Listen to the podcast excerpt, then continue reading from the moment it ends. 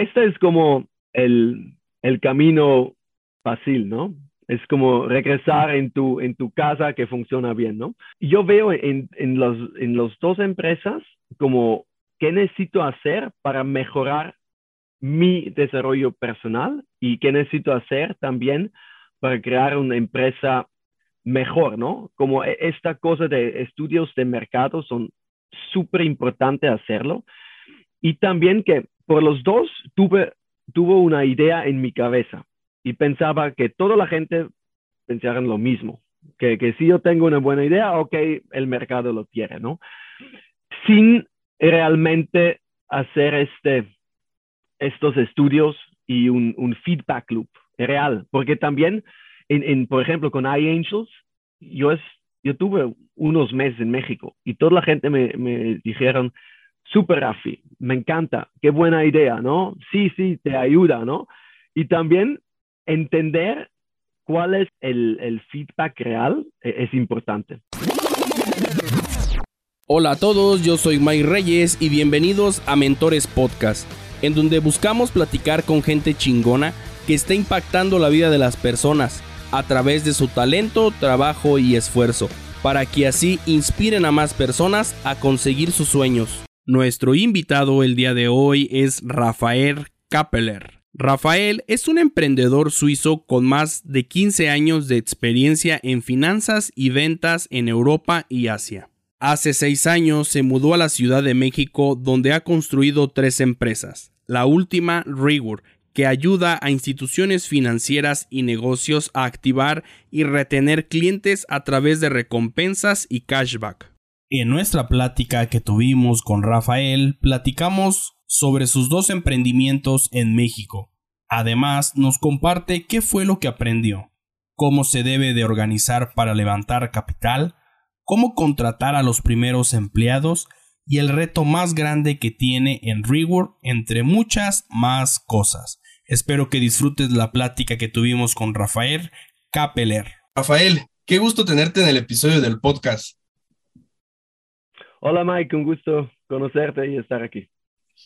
Rafael, eh, estuviste en Suiza, pero una de las cosas que me llamó la atención es que de niño querías convertirte en piloto de aviones. Así, sí, um, cuando estaba un niño me encanta volar y también um, más que volar como la velocidad, ¿no? Y por eso cuando estaba un niño me llamó mucha atención como eh, el ejército eh, de Suiza, ¿no? Para pilotear una de las máquinas más rápido y por eso um, también empiezo en, Suiza cuando tenía 15 años a hacer los cursos para juntarme a, a, esto. Y sí, empezó, empezó a, pilotar aviones y después es como un curso en Suiza que es, son tres cursos y después dos cursos puedes inscribirte por, por, el militar para hacer el, la escuela de pilotos. ¿Volaste un avión estando en el ejército? No, después no, porque esta estaba en 2000 y veo que los pilotos de, de Suiza, de, de la, del ejército, que necesitas hacerlo 100%, que no es como el militar normal, que puedes hacerlo un mes durante el año y después tienes tu trabajo. Y por eso eh, al final cambio a otro um, parte en el militar, um, que es como el, el parte de, de, fuerzas especiales, que, que, es un poco diferente, pero aquí um, aprendí a, a saltar de, de, aviones como el paracaidista. Sí. Padrísimo. ¿Qué tal fue esa primera experiencia de aventarte de un paracaídas? El primera vez yo pensaba que no voy a hacerlo otra vez. Tuvo un montón de miedo, pero sí, hoy en día, después como 250, 300 saltos, es, es más normal y es, es muy, es como un, un, un feeling muy liberado. Es muy, sí. Sin duda. Estuviste mucho tiempo en la banca, eh, estuviste en Europa, estuviste en Asia. Eh, si pudieras resumir eso con los tres aprendizajes más grandes que estuviste, ¿cuáles serían? esta es como una cosa muy rara en Suiza, ¿no? Que podríamos empezar a trabajar antes de estudiar y por eso estaba en Credit Suisse con, con 17 años y estaba en el parte de private banking y aquí me mandé a, a Singapur por, por, yo hice un buen trabajo y con 20 años estaba en, en, en Singapur y para mí esta experiencia estaba muy interesante porque antes es, viaje mucho, tuve muchos viajes, pero no conozco realmente otras culturas, ¿no? Y, crecer en Suiza es un país pequeño, todo está perfecto, es lento, ¿no? Y, en Asia, eh, esta estaba en 2006, veo que, que, el mundo es mucho más grande, que, que, hay un montón de culturas que son diferentes. Y em, veo que, que, si te trabajas bien y si continúas a aprender, puedes hacer muchas cosas, ¿no? Y, como los mis um, como lessons learned en Asia estaban como trabajo duro, juega duro y trabaja más después. Y por ejemplo, si, si tú um, cenas con clientes después a las 7 en la mañana, necesitas estar en tu escritorio y trabajar y hacer trabajo bueno, ¿no? Y, y, para mí esta estaba un, una buena como experiencia por, toda la vida, ¿no? Estar aquí y si puedes jugar duro, también después necesitas a trabajar y estar aquí. Y, Asia para mí también es una de las razones para irme a México después, porque aquí en, en los dos, eh, en los años 2000 en Asia, como Southeast Asia, estaba muy similar a, a Latinoamérica hoy en día, ¿no? hay un montón, hay una región muy interesante con muchos países, muchas culturas diferentes, eh, con, e, es lo, también con idiomas diferentes, ¿no? Y, yo veo que en estos años hay un montón de talentos que se mueven a, Asia para trabajar en Asia, para, eh, con, con, toda la experiencia de Europa, Estados Unidos, etcétera y estas personas ayudaron a, los ecosistemas locales también para, para crecer. Y después hubo también muchos fondos que inviertan en Asia y, yo veo en 2006 hasta la crisis financiera en 2008, ¿qué puede pasar si una región tiene este como inflow de talento, de fondos y todo, y, y, y, el crecimiento que, que, podría ser. Sí, me imagino. ¿Cómo llegas a México? ¿Cómo llego a México? Um, sí, esta es, es como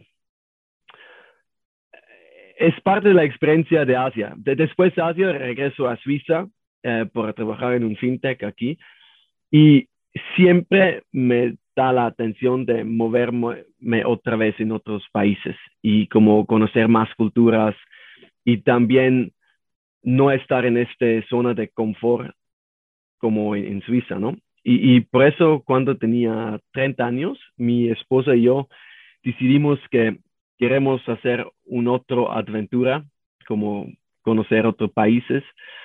Y, y ya, decidimos a movernos a Latinoamérica.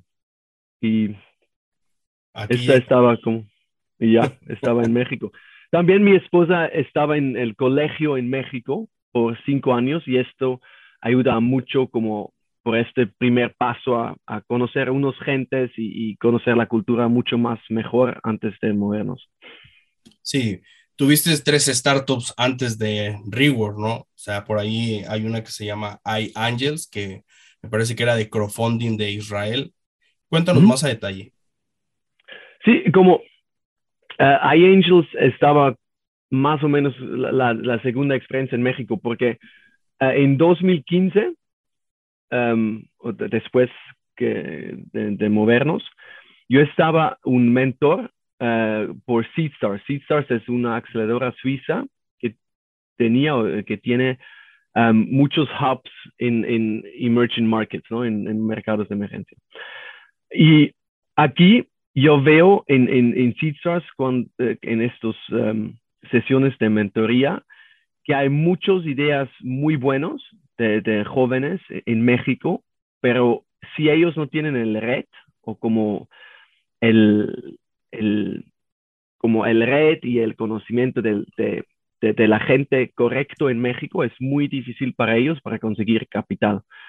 Y aquí yo pensaba, ok, yo conozco iAngels muy bueno de, de, de Israel y hablo con ellos para atraer como su plataforma a México.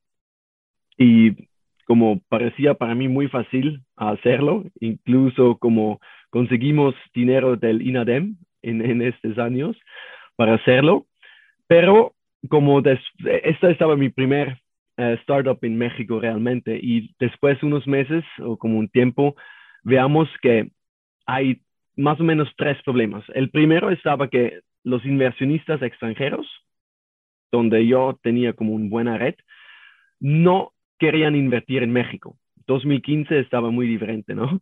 Y también eh, después, unos meses, entró el nuevo ley de fintech en México y no estaba clara cómo se regula el, parte del, del, crowdfunding en general. Y como esas dos razones, y la tercera que honestamente a mí me faltaba mucho también la experiencia de la cultura, como contra, contratar a la gente correcto y también em, no pudo hablar español y esta también estaba un problema. Y por eso después, como nueve meses, um, cerramos iAngels y veamos qué otras cosas podríamos hacer en México. ¿Cómo tomas esa decisión de cerrar? Porque muchos emprendedores a veces es como aferrarte de cierta manera al inicio, pero ¿en qué momento dejas a un lado el aferrarme a decir hasta aquí tomo esta decisión y hasta aquí fue bueno este emprendimiento? Uh,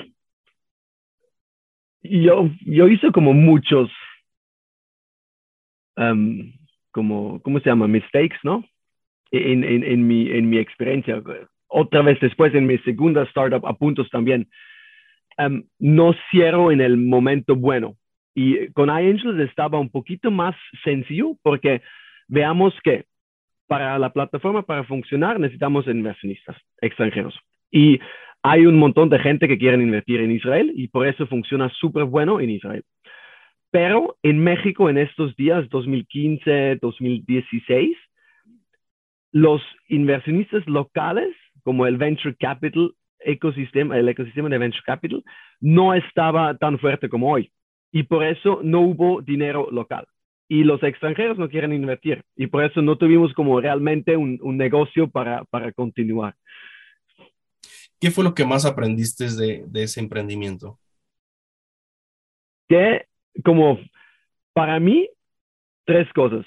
Que necesito aprender mejor español, primero. Después, conocer más la cultura. ¿Cómo puedo motivar a la gente para trabajar bueno? Porque en mi experiencia antes, anteriores, en fintech, también en banca, si tú tienes el dinero para contactar los mejores y puedes irte a, a los, a los um, universidades, a las mejores universidades para el mejor talento, es mucho más sencillo, pero si necesitas balancear como la experiencia de la gente, la, actitud y también el dinero es mucho más uh, problemático. Y, y, esta para mí estaban como unos, como un año, dos años para aprender eso, cómo puedo motivar a la gente y, y, y cómo crear cosas realmente uh, buenos. Y la cosa más importante para mí durante ese tiempo de Angels es hacer un, un research del mercado mucho mejor, como experimentar mucho más antes de empezar un negocio. Sí, me imagino. Después viene a puntos. Sí. ¿Cómo se te ocurre esa idea de a puntos? También no, no hizo tanto como experimentos, uh, porque yo veo en México que hay un montón de restaurantes, bares, um, muchos pymes, ¿no? Y todos ellos se pelearon por los mismos clientes. Y yo veo que una plataforma de lealtad en Europa puede funcionar. Y por eso ya um, hablo con, con el CEO en, en, Suiza de una plataforma para como conocer más cómo funciona y, y qué necesito hacer. Y después sí em, empiezo a programar en, en, en, México para lanzar a puntos como una plataforma de lealtad en México. Pero también aquí no hizo tanto um, experimentos y, y, market research. Sí, como que no jalaba muy bien. Después de tener estos dos, dos emprendimientos que no les fue tan bien, ¿no empezaste a decir que a lo mejor no, no eras tan bueno en tema de emprendimiento y que pues podías volver a regresar a la banca? Uh, este es como el, el camino fácil, ¿no? Es sí. como regresar en tu, en tu casa que funciona bien, ¿no? Y, pero, yo veo en, en, los, en los dos empresas como qué necesito hacer para mejorar mi desarrollo personal y qué necesito hacer también para crear una empresa mejor, ¿no? Como esta cosa de estudios de mercado son súper importante hacerlo. Y también que por los dos tuve, tuvo una idea en mi cabeza y pensaba que toda la gente pensara lo mismo, que, que si yo tengo una buena idea, ok, el mercado lo quiere, ¿no? Sin realmente hacer este, estos estudios y un, un feedback loop real, porque también, en, en, por ejemplo, con iAngels, yo, yo tuve unos meses en México y toda la gente me, me dijeron, super Rafi, me encanta, qué buena idea, ¿no? Sí, sí, te ayuda, ¿no? Y también entender cuál es el, feedback real es, es importante y, que, no tienes tu, tu cabeza, cabeza en una manera claro, pero que estás muy ágil. Y por eso también yo pensaba que estos cuatro años en México son una buena plataforma para continuar y explorar otras ideas. De ahí viene Reward. Exacto. ¿Cómo se te ocurre Reward? Uh, es una combinación un poco de, de todo, porque en, en 2020, en enero, um, como en los primeros meses de enero, febrero, yo tuve mucha suerte porque hubo una empresa peruana que quiso entrar en, el mercado mexicano de la fidelización, de lealtad. Y por eso ellos compraron todos los usuarios, todos los, los um, comercios que tuvimos en la plataforma. Y, y, esto para mí estaba, ok, yo puedo hacer otras cosas. Y, dos meses después, el, el, COVID, la pandemia empezó. Y sí, al inicio yo tuve mucho miedo. ¿Qué pasó? ¿Qué, pasó con el país? ¿Qué pasó con la región? Con, conmigo, con, con mi familia también. Pero también lo, yo veo que, o creo que, que podríamos ver muchas oportunidades, ¿no? Muchas oportunidades por, por los comercios electrónicos, por los pagos electrónicos, por las fintechs en general. Y por eso en, en abril 2020, como des, dos meses después um, vender a, a, puntos, yo hablo con muchos fintechs, uh, con los jugadores más importantes en México y también Brasil, para juntarme con, con, con uno de ellos, ¿no? Para, porque yo pensaba que, que, el mercado fintech ya con la pandemia es en el, en, en el momento correcto para crecer. Y, y todos estos jugadores, como los CEOs, los fundadores, me dijeron que ellos estaban interesados en mi experiencia de, lealtad, no en la experiencia anterior de FinTech en Suiza, pero en esta experiencia de lealtad y recompensas. Y con apuntos, yo vi que, que lealtad no funciona realmente como los puntos milas, todas esas cosas, puntos que nosotros tuviéramos con, con la aplicación, este lealtad no funciona porque hay, un, hay mucha fricción y no es customer centric, es, es más por la empresa que por el consumidor. Y, y con este, con, con, con con los fintechs que me dijeron ahí, mira, yo quiero que, que, vas a trabajar conmigo en el parte de, de, de, recompensas. Yo pensaba que no quiero hacer esto, pero yo vi que hay un problema, ¿no? Si, si hay como cuatro, cinco, seis fintechs que quieren un, una forma de recompensas, una forma de, de lealtad, que hay un problema que, que ellos necesitan una, una solución. Y um, aquí yo hice muchas investigaciones también con mi cofundador Joaquín para entender cuál es el problema. Y veamos que entre 10, que, solo entre 10 a 20% de los, de los clientes de los fintechs son activos. Y por eso este es un problema, ¿no? Porque hay costos muy altos para la adquisición de los consumidores y hay costos muy altos para conseguir realmente los clientes en la plataforma. Es como Rappi, por ejemplo. Si tú tienes una cuenta de Rappi, si no lo usas, tienes otros 500 pesos de, crédito, tienes otros 200 pesos de crédito, ¿no? Y, estos costos son muy altos para realmente adquirir un cliente nuevo por las plataformas. Y, cuando veamos este problema de, los clientes activos, uh, sí, uh, esta es cuando decidimos crear Rebirth y la primera idea estaba crear como una plataforma de customer engagement, como compromiso, como servicio, engagement service platform. Y sí, empezamos a juntar un equipo muy pequeño y hacer muchos experimentos para no hacer como los mismos um, uh, errores que hiciste antes. Errores, sí, exacto, sí.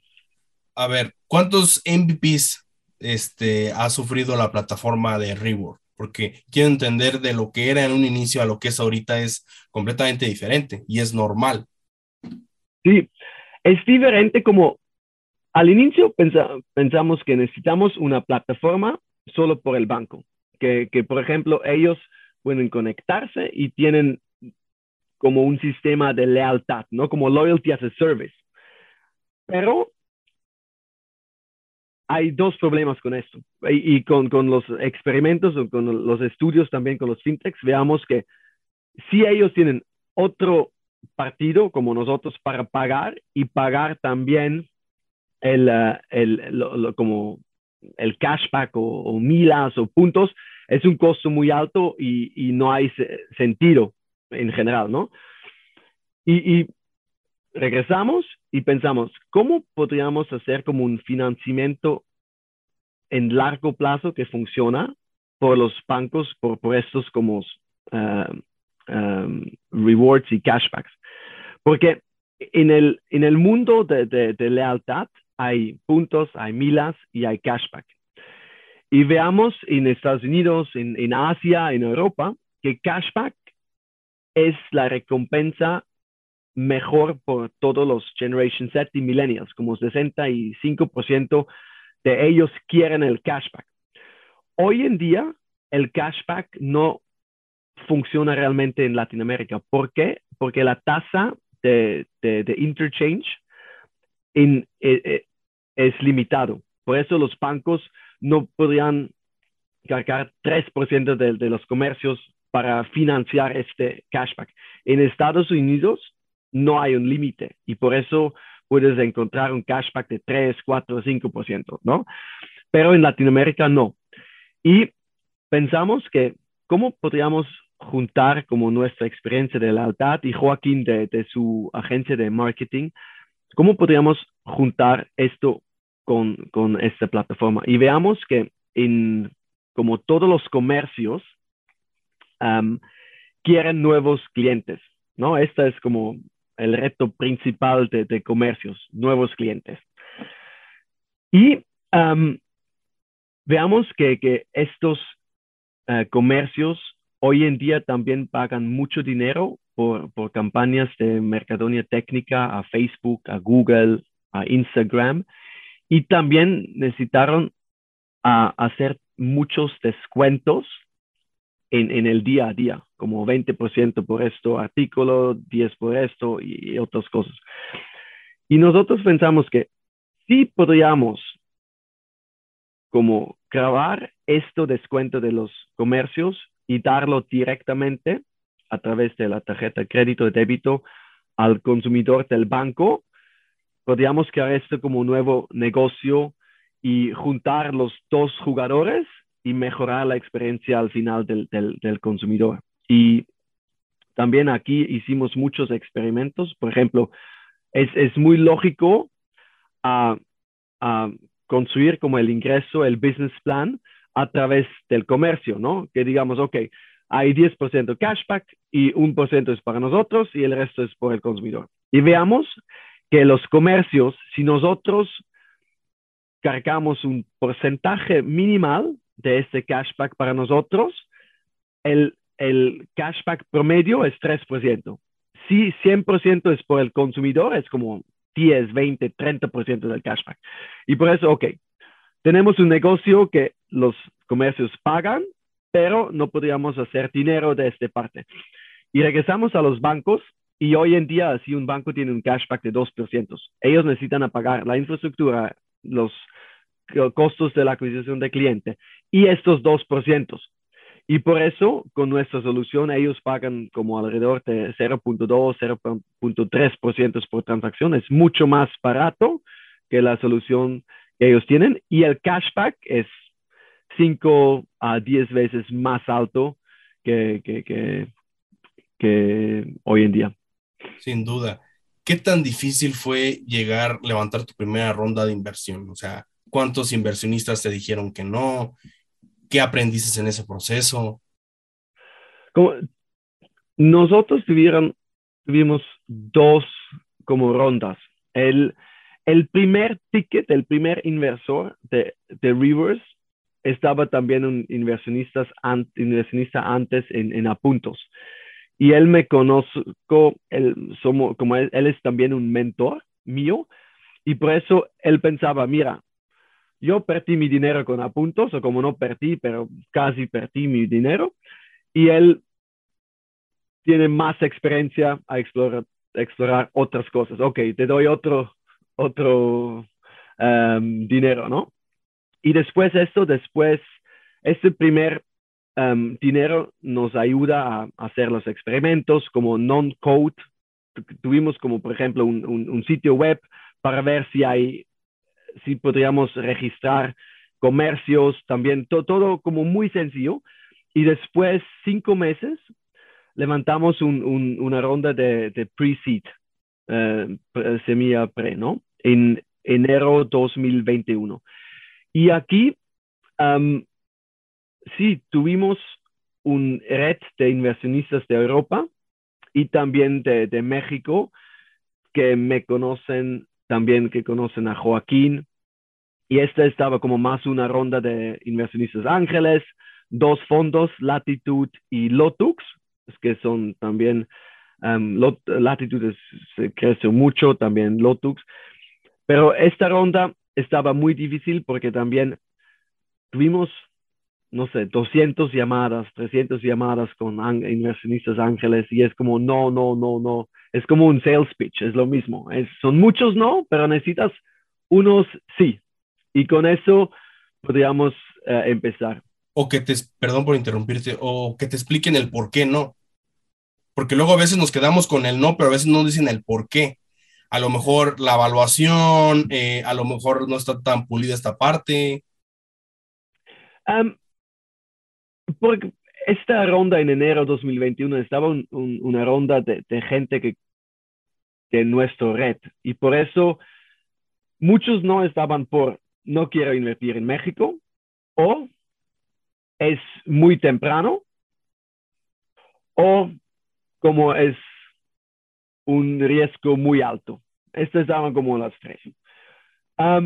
con fondos, también practicamos con unos fondos más grandes y por, por ellos estábamos muy temprano, como con cinco meses, no realmente un producto como todo free product. Y también yo puedo ver que todo este ecosistema ha cambiado mucho en los últimos seis meses, ¿no? Desde como enero a junio, a junio a diciembre, es un mundo muy diferente. Pero también, sí, estaba un poco difícil, pero podríamos levantar el dinero que necesitamos y después en octubre levantamos la ronda próxima y esta estaba muy interesante también porque es lo mismo, ¿no? Hablas con 30, no, hablamos con como 60 fondos y es, sí puede ser, hablamos con otro socio. no, no puede ser porque es temprano, no puede ser porque no conocemos la tesis, o como un millón de, de, cosas porque no. Y, hay siempre como una razón para no invertir. Pero en lo mismo tiempo, veamos que, que necesitamos cambiar un poco la, la historia, como el storytelling, porque no, como al inicio estábamos muy técnico. ¿Qué hacemos? ¿Qué es el API? Porque la infraestructura de API es importante. ¿Qué podríamos hacer después con este API, no? Y después de una semana, cambiamos como todo y después hicimos dos cosas. La primera es organizar la ronda mucho mejor, que es una semana para, para mandar correos de, de, de, de otras de, de nuestra red, que como introducciones de nuestra red a los fondos en la misma semana. Y también hacer que todas las llamadas con los fondos son en dos semanas. Que son, yo hubo como 60, 80 llamadas en dos semanas, como un después del otro. Y estas dos cosas, como cambiar un poco la historia para mejorarlo y también que, es mucho más sencillo el mensaje, no técnico. Y este cambio a tener todas las llamadas en dos semanas, yo pienso estaban como los dos cosas más importantes para levantar después en tres semanas. Ahora, eh, una de las cosas más importantes de todas esas startups es las personas, la gente que está ahí. ¿Cómo le hace Rafael para contratar a las personas? ¿En qué te fijas? ¿Qué aptitudes deben de tener? Ah, para mí, para mí la cosa más importante, eh, también como el, tipo de la contratación cambia un poco, ¿no? Al inicio necesitas personas que tienen la actitud y también un, una vista general, que son buenos en dos, tres, cuatro cosas, ¿no? Porque necesitas construir un equipo pequeño, cinco o diez personas, y necesitas que toda la gente pueda hacer un poquito de todo. Después esto, después la ronda de semilla, es más a contratar gente con experiencia. Y necesitas también dos cosas, o para mí dos cosas son importantes por eso. Es sí, la experiencia es importante, pero también que es muy importante para mí es la actitud. Si la gente tiene como la energía, si son, son abiertos, si son como transparentes, porque necesitamos una cultura muy transparente, muy abierto para no, para, para que podamos estar más rápido, para que podríamos también sí, sí hay un, producto que nosotros tenemos que funciona, pero no tan bueno, necesitamos también a cambiar un poco uh, el, el, producto, ¿no? Y, y, si tenemos gente que son, tiene mucha experiencia, pero no quieren el cambio, que no, no están tan transparente, no cambiamos. Y por eso esta es para, es para mí es muy importante, como que el nuevo talento tiene la, la misma cultura que queremos por, por la empresa. En todo este proceso que has tenido, ¿hubo algún momento donde estuviste a punto de tirar la toalla y decir, ya ahorita ya no quiero saber nada de esto e incluso estoy dudando de que pueda seguir? No, a, mí, a mí me encanta más si hay problemas, porque yo sé dónde necesito enfocarme, ¿no? Si todo está perfecto, todo funciona muy bueno, yo sé con, con mi experiencia que que después de esta parte hay problemas más grandes, ¿no? Y por eso me encanta este, este parte de, de resolver los problemas y, y sí, como, para mí como es, hay, hay este palabra que the only easy day was yesterday es muy importante, que, que cada día puede ser un poquito, cada día necesito hacer mejor, pero yo sé que hay más problemas cada día. Si tenemos una ronda de dinero, tenemos dinero, pero tenemos otros problemas, ¿no? Si el producto funciona, perfecto, pero necesitamos enfocarnos en los siguientes problemas para seguir y seguir. ¿Cómo ves entonces los fracasos tú? ¿Qué es fracasos tú? Cuando las cosas no te salen bien. Si, si no salen bien. Sí. depende. yo pienso que es muy importante que la gente pueden hacer errores, ¿no? Que, las cosas no salen bien, pero exactamente en este momento podríamos ver cuál es la cultura de la empresa. Si la gente tiene la, la confianza a levantarle el mano y decidir que, mira, hay un problema aquí, yo pienso esta o esta puede ser la solución, ¿no? Y, y esta es para nosotros muy importante, que la gente, como todo el equipo, es muy abierto uh, y que tienen la confianza también para um, mostrar los errores y para mejorarlos después. Y, y, es mejor hacer unos errores y después el producto es mucho mejor que tener un producto que está bien, pero no, no hubo un riesgo a hacerlo, ¿no? Mejor, tenemos más riesgo, más errores, pero un mejor producto después. Sí. ¿Cuál ha sido un error o lo que al inicio parecía un error que después te llevó a un éxito? Pues una buena pregunta. En, en Sí. O en lo, que, en lo, que, quieras. Si quieres en Reward. No, como en general, como después tres años con apuntos, al inicio yo pensaba, uff, es un error más como anterior, ¿no? Sí. Porque yo pensaba que, tres años en un producto que, sí hay un como un éxito que, la empresa de, Perú quiere la, empresa, pero realmente como no estaba un éxito que, que es escalable. Y después de este tiempo, en los dos meses entre apuntos y, enfocarme a otras cosas, yo pensaba que, uff, yo perdí como un tiempo con apuntos también. ¿por qué no, no busco un, otra oportunidad antes? Pero aquí, como hoy en día, yo entendí que en estos meses, como en el último año de apuntos, nosotros empezamos a ver otras cosas. ¿Qué necesitamos hacer que hay un éxito con apuntos? Y hablamos mucho, por ejemplo, con los empleados de los negocios, de los comercios, de los pymes.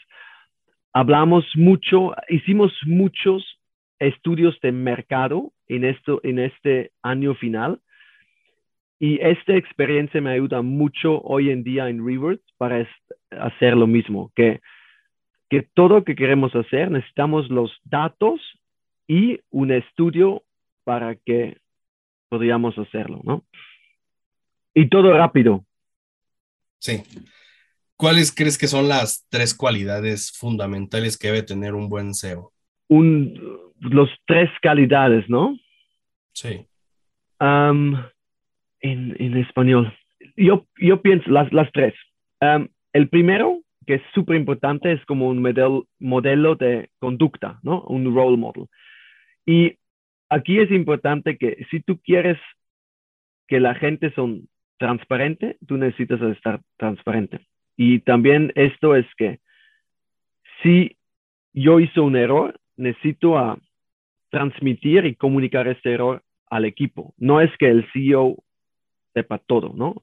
Y esta es como, si este es un, un modelo de conducta, puedes transmitir estas cosas como la cultura y todo, la transparencia, que para mí es importante por un CEO, también la confianza, que, que la gente entienden que ellos pueden confiar en mí y con eso es mucho más fácil, sencillo, a levantar la mano si hay errores, ¿no? Y, y aquí la, la tercera cosa que para mí es importante por un CEO es que el CEO tiene un mente muy, muy abierto, que él quiere aprender más cada día, que, que toda la experiencia que yo tengo, por ejemplo, yo hice muchas reflexiones para entender más cuáles son mis decisiones. No solo esa experiencia, pero también hablar con otras personas para, para usar mi experiencia y el punto de vista de otras personas y aprender y desarrollar mi, mi mente, mi, mis ideas y mi vista de, de la empresa y todo. Ok. En el último año, ¿cuál ha sido la mejor inversión que has hecho? Puede ser de dinero, puede ser de tiempo, puede ser de energía.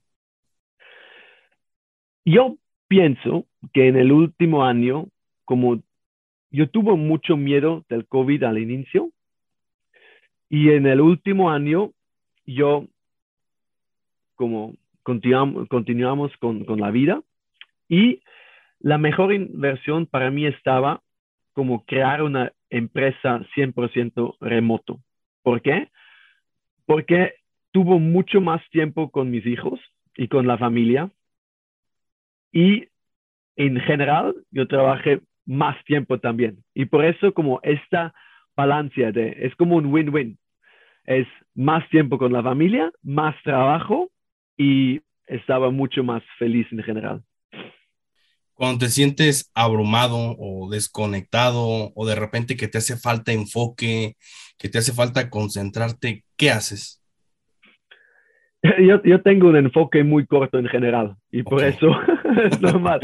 Pero, pero um, hay dos cosas. Una es correr, como hacer deporte, paracaidista, y también es una buena cosa. Esquiar, estas cosas son muy buenas para obviar todo, pero no funciona en el día del día, ¿no? No puedo irme a esquiar.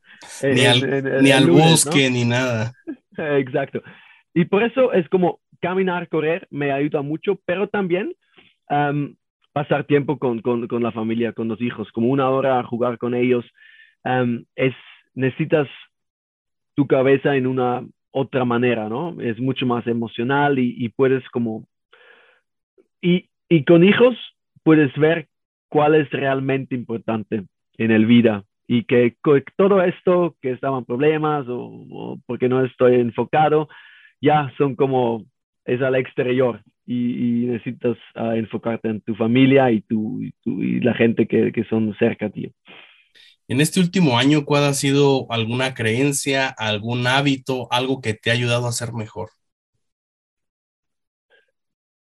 Yo pienso una cosa importante para mí estaba um, reflejar más en general. Porque al inicio yo hice muchas cosas aparte de mi experiencia y también como estaba muy, muy directo en todos lados, ¿no? Y en el último año empiezo a reflejar más cuáles son mis acciones, por qué por qué hizo esta decisión, ¿no? Como no todo el día, pero al menos como una dos veces por semana, reflejar cuál es, qué hizo bien, qué no, qué puedo mejorar, um, qué hizo malo, ¿no? Y, y, estas cosas. Y como la reflexión me ayuda mucho como mejorar como todo, la empresa, familia, como amigos, todo. Ahorita en Rework, ¿cuál es el reto más grande que están este, enfrentando? como el reto más grande e-, es, es el negocio, ¿no? Pero para mí personalmente, el reto más grande es crear y sostener esta cultura que tenemos y, y mejorar la transparencia en la empresa, que toda la gente son muy abierto a compartir sus errores, compartir sus, sus problemas y que no todo necesita estar perfecto en todo el tiempo, ¿no? Y, y, este para mí es muy importante porque con este base, yo estoy seguro que con el equipo que tenemos podríamos lograr todo lo que queremos. Y queremos mucho. Y por eso yo pienso es muy importante que la base de la empresa, que es la cultura, es perfecto. O como, bueno. Pasa mucho que de repente en empresas mucho más grandes, este, la cultura se va por un lado o de repente se empieza a perder. ¿Has pensado de repente en eso, que de repente se les pueda salir de las manos porque hay una cantidad grande de empleados? Vas a perder la cultura si no tienes los líderes correctos.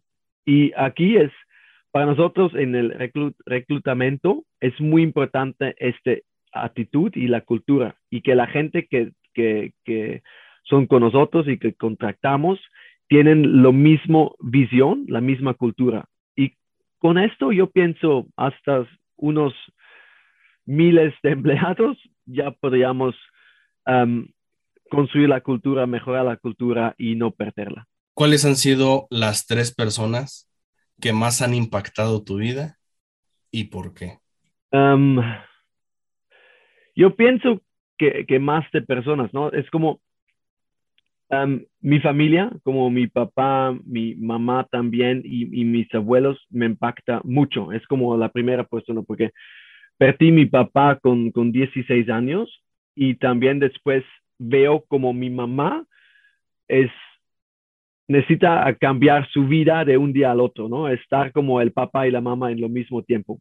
Y como esto para mí estaba muy importante para ver que si hay una cosa que es muy grave, ya puede seguir.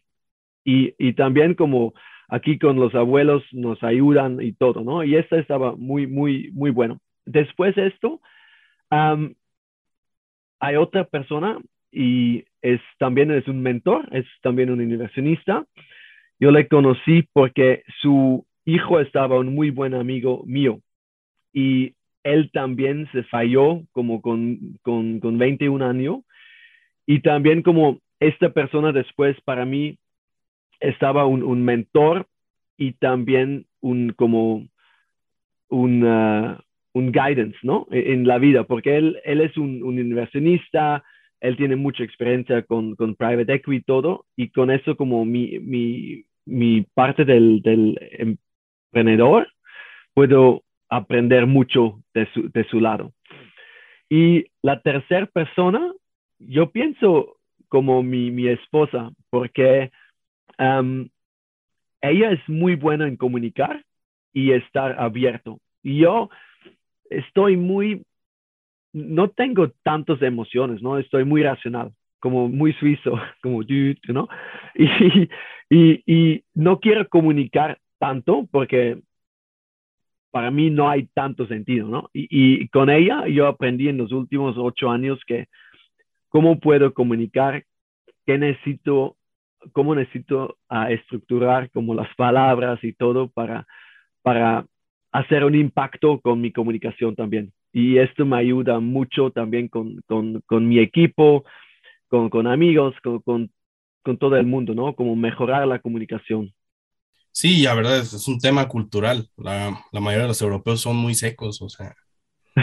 Exacto.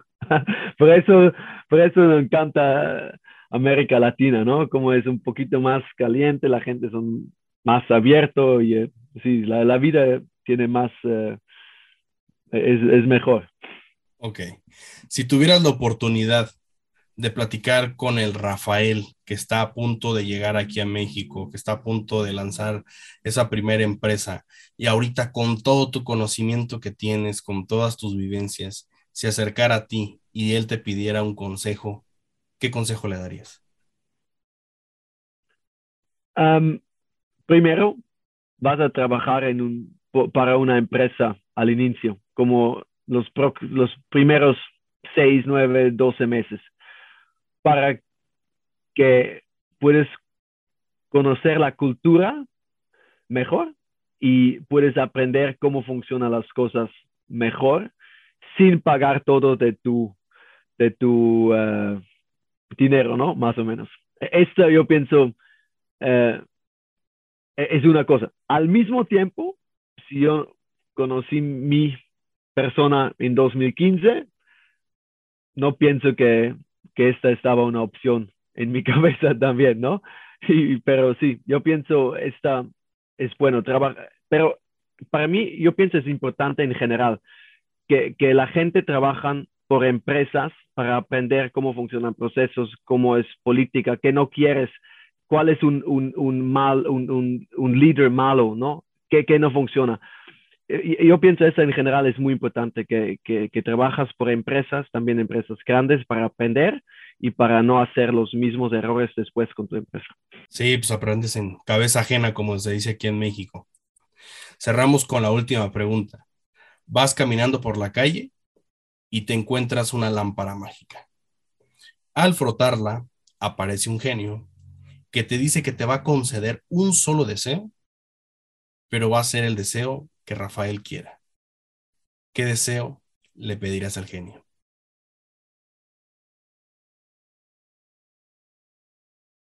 Yo pienso como salud por, por mi familia, porque si no tengo esto, si, si mi familia y como mis amigos tienen buena salud, ya puedo enfocarme en trabajar y no tengo esto, cosas en mi cabeza que pueden pasar.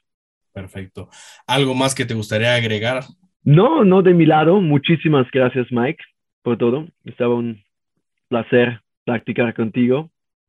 si alguien quiere este, conectar contigo, quiere saber más de lo que están haciendo en Reward, ¿dónde los encuentran? Sí, para mí lo mejor cosa es LinkedIn, es Rafael Kappeler en LinkedIn. lo mejor también es mandar un mensajito porque quieres conectarte, porque hay un montón de mensajes y y mucha gente solo es para vender, ¿no? y, y, aquí que es, es, importante, exacto. Tengo también una cuenta en Instagram, pero no lo uso mucho. La mejor cosa es, es mi correo, raf, rafael arroba rivers.co, sin el M, o en LinkedIn también. Pues muchas gracias, Rafael. Gracias, Mike. Nos encanta cómo Rafael ve el fracaso. Si te gustó lo que escuchaste, agradecele a Rafael lo encuentras en LinkedIn como arroba Rafael Kappeler. Si te gustó el episodio, suscríbete en Spotify y danos follow. Si nos estás escuchando desde iTunes, califícanos con 5 estrellas y déjanos un breve comentario. Nos encantaría leer tu feedback para mejorar cada uno de nuestros episodios. Es una acción que a ti no te cuesta mucho, pero para el equipo nos ayuda bastante. Si nos estás escuchando desde YouTube, suscríbete al canal y déjanos en los comentarios qué fue lo que más aprendiste de este episodio.